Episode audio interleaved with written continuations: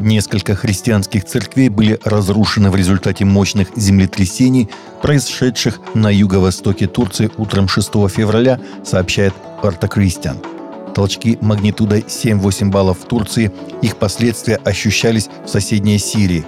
На территории двух стран погибли тысячи человек – Почти полностью разрушен католический храм Благовещения в городе Искендерун. Сильно пострадали православные церкви в Искендеруне и Арсузе, провинция Хатай. Разрушена протестантская церковь в Антакье.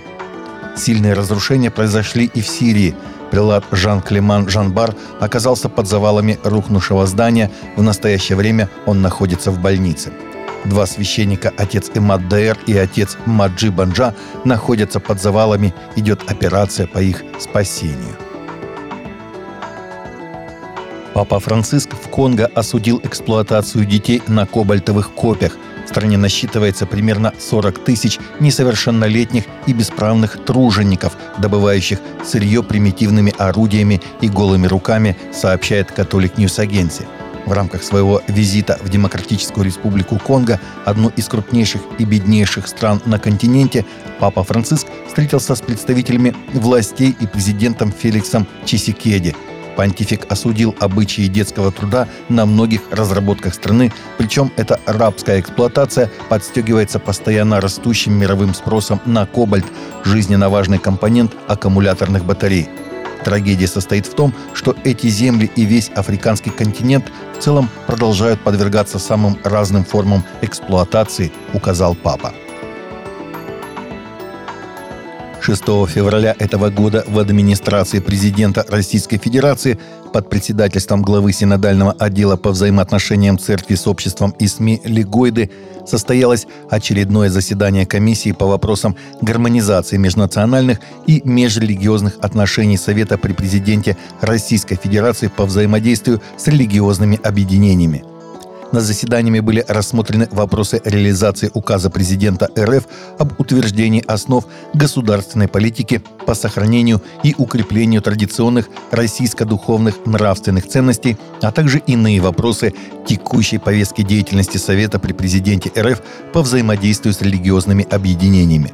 В заседании приняли участие члены комиссии и приглашенные участники, сообщает Патриархия. Спустя почти 12 месяцев после того, как Брайан Хьюстон официально подал в отставку с поста глобального старшего пастора церкви Хилсон, были назначены новые руководители церкви.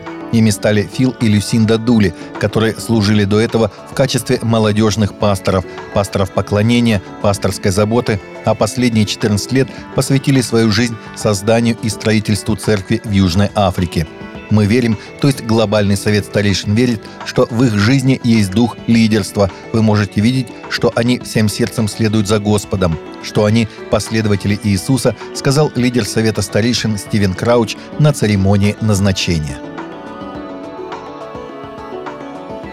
Финал третьего сезона «Избранных» взлетел до первого места в прокате в ночь премьеры и занял десятое место в топ-10 за выходные, что стало уже третьим разом, когда популярный сериал, основанный на Библии, возглавил американские киночарты. Финал третьего сезона «Избранных» собрал 1,6 миллиона долларов в первый вечер в четверг, 2 февраля и занял первое место, превзойдя в стук в хижину, аватар «Путь воды» и 80 для Брэди – Финал третьего сезона занял четвертое место в прокате в пятницу и девятое место в выходные, согласно оценкам. «Мы ничего не тратили на маркетинг, мы не ожидали больших цифр», сказал директор Даллас Дженкинс.